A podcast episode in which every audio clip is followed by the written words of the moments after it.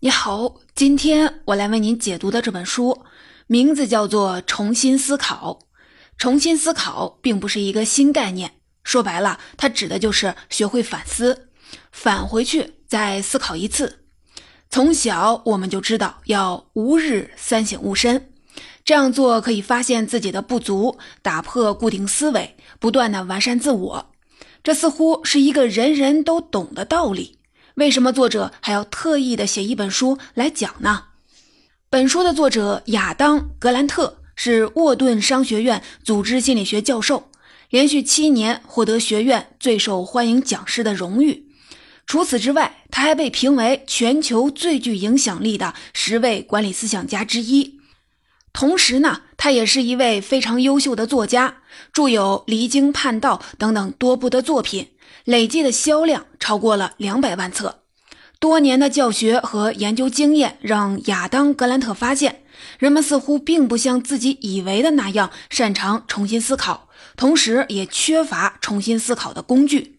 比如说，有些人为了满足父母的期待。做了十几年不喜欢的工作，将人生的导航系统只锁定在了一个目标上，从来没有停下来重新的想想自己到底喜欢什么、适合什么，想要从工作当中获得什么，最终沿着看似正确的方向，却到达了错误的目的地。再比如说，有研究发现，越坚毅的登山者越有可能在探险当中丧生，因为他们下定决心，不惜一切代价到达顶峰。而忘记了最好的坚毅其实是咬紧牙关选择掉头。从某种程度上来说，我们都是心智层面的守旧者。与其和新观念费力的搏斗，不如固守旧观念。那怎么才能突破思维的牢笼，重新思考呢？这就是今天这本书所要探讨的主题。在这本书当中，作者格兰特引用了非常多的案例，向我们展示了人们是如何被困在旧有的观点中，以及应该怎么进行重新思考。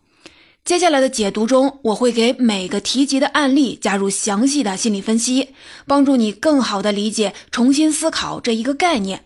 第一部分，我们先从自己的视角出发，通过三个典型的案例，跟随作者一起去探讨那些妨碍我们重新思考的因素，并寻找重新思考的方法。第二部分，我们通过一场精彩绝伦的辩论赛，来看看如何把这份力量传递给他人，鼓励更多的人重新思考。接下来，我们来正式的进入第一部分。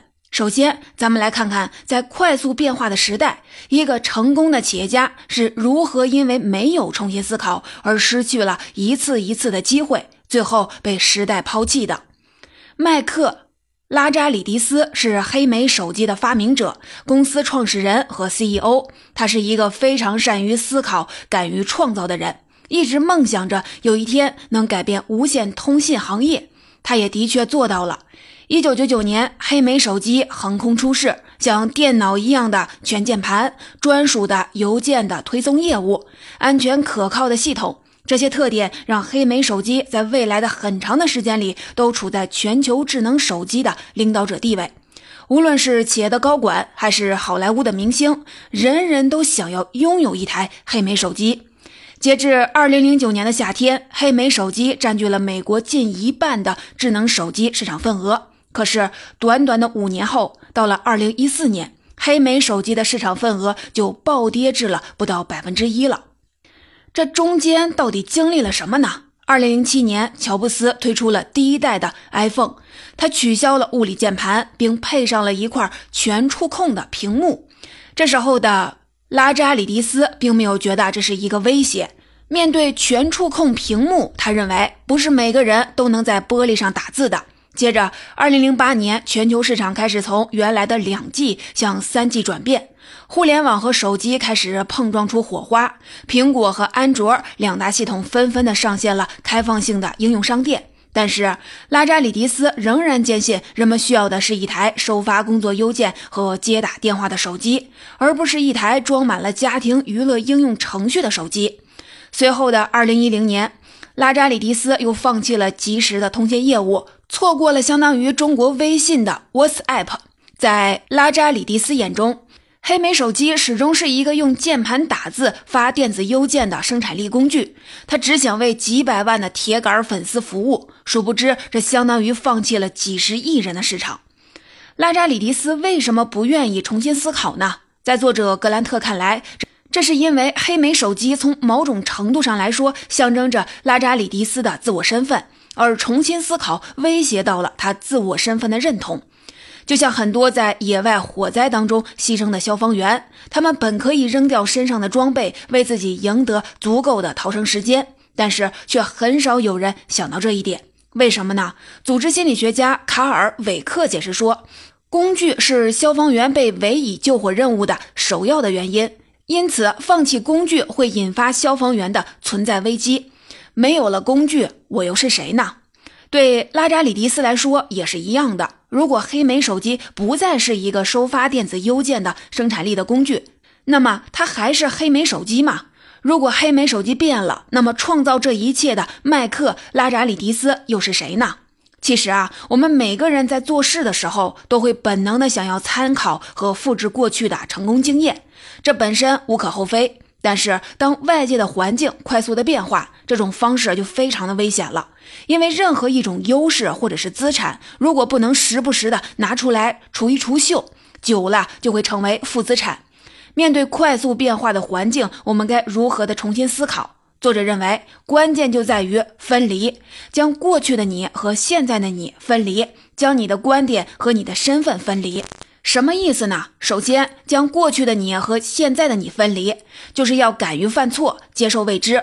很多人害怕犯错，总是抱着宁可没有成果，也不要出问题的心态。如果我们重新思考一下犯错带来的影响，就会发现，犯错的另一种含义其实是成长。就像桥水基金创始人瑞达利欧说的：“如果回顾过去的自己，你不是在想哇，一年前我可真是傻呀。”那么说明你在过去的一年里没学到多少东西，所以啊，我们应该享受犯错的时刻，因为犯错给了我们修正自己已有观念的机会。这意味着与从前相比，错误观念减少了，我们在不断的进行自我的迭代和升级。其次，将你的观点和你的身份分离，用你的价值观来定义身份，而不是你的观点。作者认为，人的自我认同最好是价值观的认同。你是谁，应该由价值观来定义。你可以是有求知欲的，可以是崇尚公平的，价值观不会轻易的变化。所以，像是重新思考手机功能定位这样的新观点，只要符合一个人的价值观，是不会轻易对自我身份认同构成威胁的。相反，你不应该认为自己是某些观点的代言人。比如说，我是一个反对全球变暖的人，我是一个拥护物理键盘的人，这些啊是不可靠的，因为观点可以随时变化和被淘汰。如果把不稳固的观点和自我价值绑定，相应的自我也就是不稳固的，也就不利于重新思考。如果说上一个案例是重新思考的反面教材，那下面这个案例就是重新思考的经典的教科书。话不多说，接下来我们来看一看一名获胜的、希望渺茫的总统的候选人是如何把自己的冒险者综合征视为是一种优势，最终打败了竞争对手的。我们又从中能学到什么呢？在心理学中有一个专有的名词，叫做冒充者综合征，它指的是一种自我否定、自我怀疑的倾向。就是某人虽然获得了许多的成就，但是他却觉得自己是一个冒充者，觉得不配得到这些成就。简单来说，就是没那么自信。海拉·托马斯多特就是这样一位有冒充者综合症的女性。海拉是一位优秀的企业家，同时也是冰岛前总统候选人之一。二零一五年的十二月一日，海拉意外地接到了一个电话，说有人在网上发起了请愿。希望他竞选冰岛总统，海拉的第一反应不是兴奋，而是自我怀疑。他当时想的是：我怎么能当总统呢？站在旁人的角度来看，海拉是绝对有资格参与总统竞选的。虽然海拉没有政治经验，但他是一位非常优秀的领导人。他帮助过别人创立大学，还在2007年与他人联合创办了一家投资公司。当2008年金融危机席卷全球时，冰岛经历了人类历史上最严重的金融危机，而海拉凭借优秀的领导和决策能力，带领自己的公司成功的度过了难关。即便是这样，海拉还是犹豫了很久，最终在家人朋友的催促和劝说下，他才决定参与竞选。同时参加竞选的还有二十多位的候选人。而作为一个不知名的候选人，海拉的竞选之旅注定是充满了挑战。其中有一个强有力的竞争对手是达维兹·奥德松。达维兹和海拉截然相反。如果说海拉是过分的谦虚，那达维兹就是过于的自信。达维兹认为自己拥有相当丰富的经验和知识，完全能够胜任总统的工作。可实际的情况是，他被《时代》杂志认定为是全球金融危机的二十五个罪魁祸首之一。为了迫使他辞任央行的行长，议会甚至不得不通过了一条非常规的法律：任何机构负责人都必须至少拥有经济学硕士学位。我们来看看竞选的结果。虽然海拉没有一次的封面采访，也没有高额的选举预算。但是在选举的当天，海拉还是赢得了超过四分之一的选票，排名第二。海拉没有获胜，成为总统，但是他彻底击败了过分自信的达维兹。达维兹排名第四，只得到了不到百分之十四的选票，这是一个很了不起的成就。他也因此一举成名。作者格兰特曾邀请海拉到他的课堂上进行分享。海拉反思说。支持他走到最后的心理动力，正是冒充者综合征。在竞选的过程当中，他对自我怀疑有了更深刻的理解。以前，海拉认为自我怀疑削弱了他的力量，但是现在，他对自我怀疑有了不同的解读。他认为，怀疑不是对自己能力产生质疑，而是意味着需要改善工具和方法。当其他的候选人满足于电视、报纸这样的常规媒体报道时，海拉对工具的不确定让他重新的思考竞选应该如何的推进。他采用了其他候选人几乎不会用的方式，把焦点转向了社交媒体。他会在深夜亲自的回复社交媒体上的信息，也在脸书上进行直播互动。他还试图用视频拍摄软件接触更多的年轻人。这些举动让选民和他产生了强烈的共鸣，也让他获得了更多的选票。我们不必成为一个有冒充者综合症的人，不断的自我否定和怀疑，但是我们可以从中找到帮助我们重新思考的关键所在，就是我们该对什么有自信，该对什么产生怀疑，如何在过分自信与过分谦虚当中寻找平衡点。作者认为，平衡点就是自信的谦虚。简单说就是，你可以相信自己在未来能够实现某个目标，同时保持谦虚的态度，质疑自己现在的方法是否得当。就像海拉所做的那样，自大让我们无视自身的弱点，谦虚是一面反光镜，帮助我们看清弱点；而自信的谦虚是校正镜，让我们有能力战胜弱点。前面两个案例，咱们列举的都是一个人进行重新思考时带来的影响。那如果是一群人呢？效果会不会更好呢？咱们来看最后一个案例：一个充满冲突和斗争的团队是如何利用重新思考的力量，创作出奥斯卡获奖动画的。一九九五年，皮克斯推出了第一部长篇动画作品《玩具总动员》，上映后便全球席卷了三点六亿美元的票房，成为当年美国本土票房的冠军。但是公司的创始人还想有所突破，做一些改变。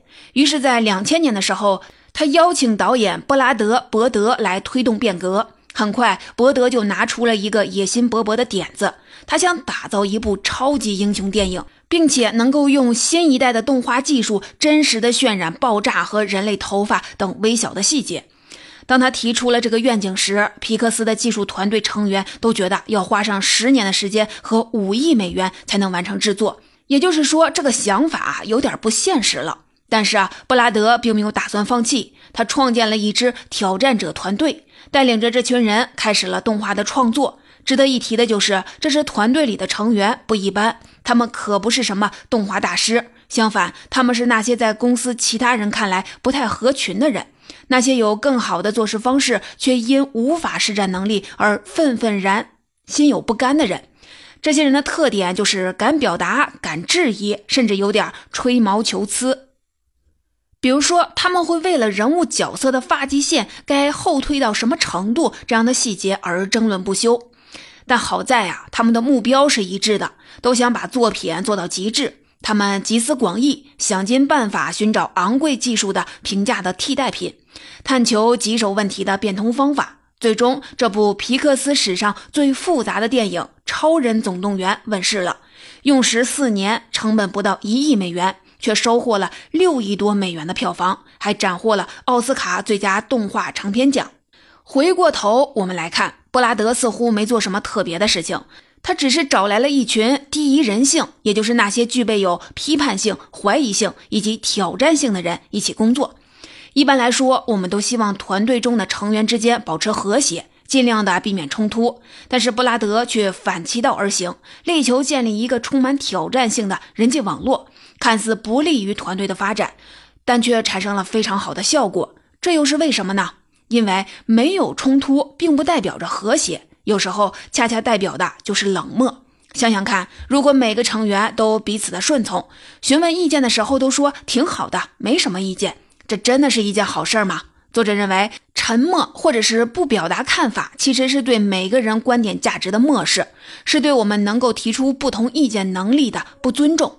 只有一种声音的团队是不利于重新思考的。相反啊，与某人的争论、对观点产生怀疑，不仅不是不尊重，反而是尊重的表现。这意味着他足够重视对方的观点，因为如果对方的意见对他来说不重要，他也就没有必要费心的反驳了。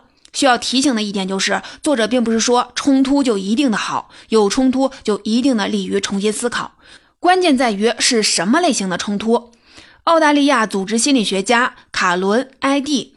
伊恩提出了两种冲突的类型：关系冲突和任务冲突。关系冲突是充满摩擦和敌意的个人化情感的冲突，是对人不对事儿的冲突；而任务冲突是关于想法和观点产生的冲突，是对事儿不对人的冲突。布拉德团队虽然是一群低于人性的人，总是伴随一些摩擦和争执。但是他们的冲突是任务冲突，而不是关系冲突。他们会毫不犹豫地提出各种的观点，但不会人身攻击。当解决了一些意见冲突后，他们又总能调整到同一个方向上，并继续的工作，直到遇到新的问题，再一次的进行争论。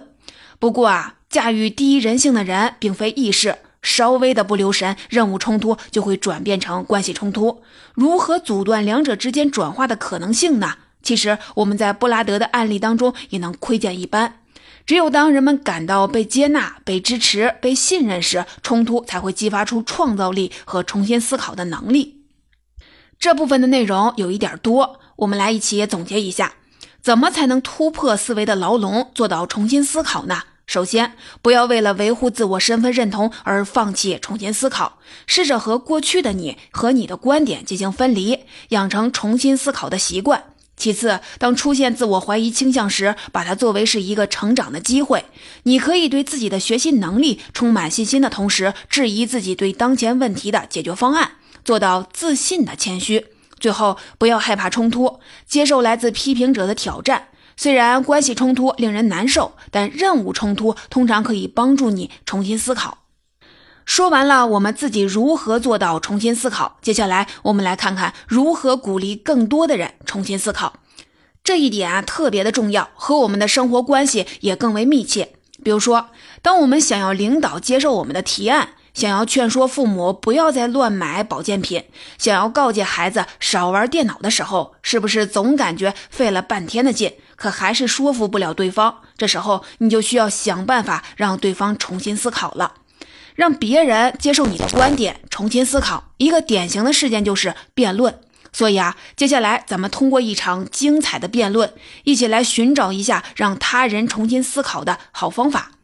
二零一九年的二月，在美国的旧金山，来自英国的顶尖的辩手哈里士与 IBM 公司开发的 AI 的辩手黛布拉，就学前教育是否应该由政府进行财政补贴这一辩题展开了一场精彩绝伦的辩论。黛布拉代表着正方，认为应该对学前教育进行财政补贴；哈里士代表着反方，认为不应该对学前教育进行财政补贴。在辩论的开始前，观众几乎是一边倒的支持正方，也就是 AI 辩手黛布拉的立场，支持率高达了百分之七十九。不过，辩论结束后，AI 辩手黛布拉支持率下降到了百分之六十二，而人类辩手哈里士的支持率则从百分之十三上升到了百分之三十，最终获得了这场辩论的胜利。哈里士说服了在场观众当中的一些人重新思考自己的立场。他是怎么做到的呢？关于辩论的艺术，我们能从他的身上学到什么呢？咱们来详细的说说。黛布拉不是第一次和人类进行辩论了。从以往的战绩来看，他的表现并不逊色，甚至在某些方面比人类要厉害得多。他的知识库由四亿篇文章构成，大部分来自权威的报纸和杂志，而且他可以用观点检测引擎来定位关键的论点，确定议题的范围，并权衡证据。黛布拉作为正方先发言，并不意外，他引用了大量的资料。从学术性、社会性、专业性的角度说明了美国学前教育的好处，比如说，良好的学前教育可以帮助孩子克服与贫困相关的不利因素。面对黛布拉强有力的论证，哈里士没有急着阐述自己的观点，提出了反对。相反，他重申了两人在贫困问题上的一致的看法，肯定了黛布拉所引用研究的有效性，并说：“我认为我们的分歧远没有看上去的那么大。”哈里士的这一举动很有启发性，咱们在这里啊暂停一下，仔细的讨论讨论。当我们想要说服对方时，很多人都会直接的亮出自己的观点，比如说想劝朋友少抽点烟，你可能就会说这烟啊有什么好抽的，对身体也不好。你看谁谁谁都把肺呀给抽坏了，有理有据，但是对方可不一定的认同你，他会觉得你懂什么呀？你都不知道我抽烟是为了什么。所以啊，想要让对方重新思考，我们自己也必须得重新思考。说白了，就是要学会主动的倾听和共情。这不意味着你认同了对方的观点，而是说你有在尝试理解对方的感受和想法。这样做的好处就是可以把双方拉到同一水平面进行交流，而不是要分出个高下。而且通过承认与对方的一些方面有共识，承认从他们那里学到了什么。不仅展示了我们自身的开放性，也降低了对方的防御性，促使他们更深入地探索自己的观点，这样重新思考的目的就达成了。接着往下看，哈里士的下一个优势来自于他的劣势，他无法像 AI 辩手黛布拉那样掌握海量的信息，所以面对黛布拉给出的一长串的理由，哈里士只给出了两个反驳的理由。他认为补贴学前教育并不能解决贫困所带来的伤害。第一，政府的钱有限，很多项目需要救助。美国学龄前教育不一定是最优先需要这笔钱的项目。第二，即使有补贴，学前教育也做不到彻底的免费，最终穷人的孩子依旧上不起好的学前教育班。那这笔钱又怎么能起到减少贫困的作用呢？咱们来看看，在这一轮的较量当中，哈里士又做对了什么呢？人们在与他人谈判的时候，是不是觉得理由越多就越能使天平朝着有利于自己的方向倾斜？但是作者告诉我们，恰恰相反，真正的谈判专家往往给出的理由非常少。作者曾经和同事做过一个实验，为了让那些从未给学校捐过款的校友慷慨解囊，他挑选了两种不同说服理由，并测试他们对捐款率的影响。一个理由是这些奖金将使学校的学生、教师和员工受益；另一个理由是捐赠是让捐赠者感觉良好的机会。结果发现，当只给出其中一个理由的时候，百分之六点五的校友最终捐了款；但是当把这两个理由放在一起时，捐款率却下降到了百分之三以下。一个理由的效果是两个理由加起来的两倍多。为什么会这样呢？作者解释说，单个论点像一场对话，而多个论点就会形成攻击，让人产生抵触的情绪。生活当中这种情况也非常的常见。比如说，一对情侣闹了一点不愉快，本来一开始在心平气和、就事论事的讨论，但是如果其中的一个人开始翻旧账，列举了一堆对方这不对那不对的证据和理由，这个不愉快就会马上的升级到吵架，谁也不服谁的境地。过多的理由，除了让人觉得是被攻击，妨碍人们重新思考，还会让对方更容易的找出漏洞。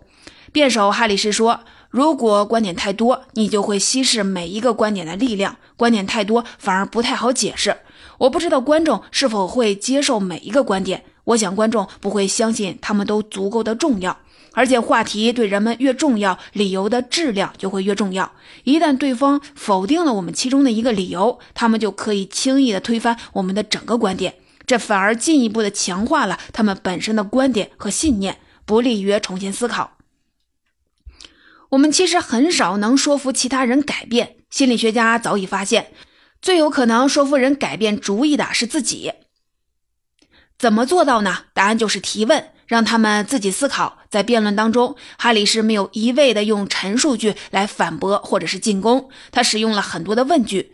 他先表明观点：学前教育是好的，并不意味着他就应该由美国政府补贴。然后他提出的问题就是为什么是这样呢？接着他就追问：美国学前教育是否供给不足？他是否帮助了最弱势的群体呢？为什么没有做到呢？为什么美国学前教育这么贵呢？谁是真正的受益者呢？通过向观众的提问，从而促使他们主动的思考。提问不必一定是要说服他们，而是让他们敞开心扉，让他们接受自己是有可能犯错的，启动重新思考的循环。就像作者总结的那样，辩论不是拔河比赛，只要用力的拉绳，就能把对手拉到你这边。辩论更像是一场未经编排的舞蹈，你需要和一个步伐节奏不同的舞伴协调。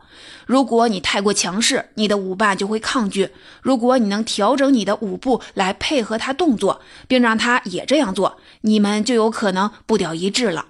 总结这本《重新思考》就为您介绍到这里，咱们一起来简单的总结一下。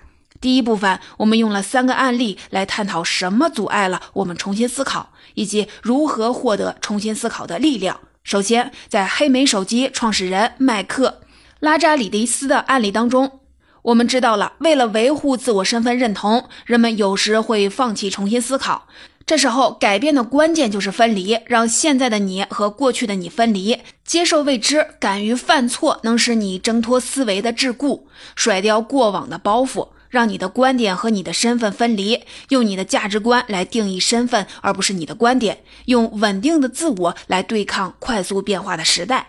其次，在冰岛前总统候选人海拉·托马斯多特的案例当中，我们了解到，不是越自信越就越善于重新思考。有时候，冒充者综合征，也就是自我怀疑，也可以成为促进重新思考的动力来源。我们要找到一个平衡点，既不过分的自信，也不过分的谦虚，而是要自信的谦虚。做到了这一点，就是要对自己的能力抱有自信，同时又承认自己掌握的工具啊不一定行，要不断的改善自己的工具。最后，在皮克斯导演布拉德·伯德的案例当中，我们知道了第一人性的不合群、批判性不是缺点，它反而是重新思考的助推器；顺从和沉默才是妨碍重新思考的拦路虎。没有冲突，并不代表着和谐，有时候恰恰代表的就是冷漠。但同时，我们也要把握好冲突的火候，不要让任务冲突升级为关系冲突。在第二部分，我们借用了一场精彩的人机辩论，阐述了如何鼓励更多的人重新思考。在说服别人接受我们的观点时，第一，不着急，先倾听对方的想法，努力的寻求共同点，对方放下了防御，才能重拾探索的欲望。第二，不贪多，不降低每一个理由的质量，不稀释每一个观点的力量，对方不抵触，才能松动固有的信念。第三，不单一，不一味的陈述代表对方的思考，而是多提问，让对方自主的思考，才能最终的获得重新思考的力量。其实啊，重新思考并不复杂，它不是一种负担。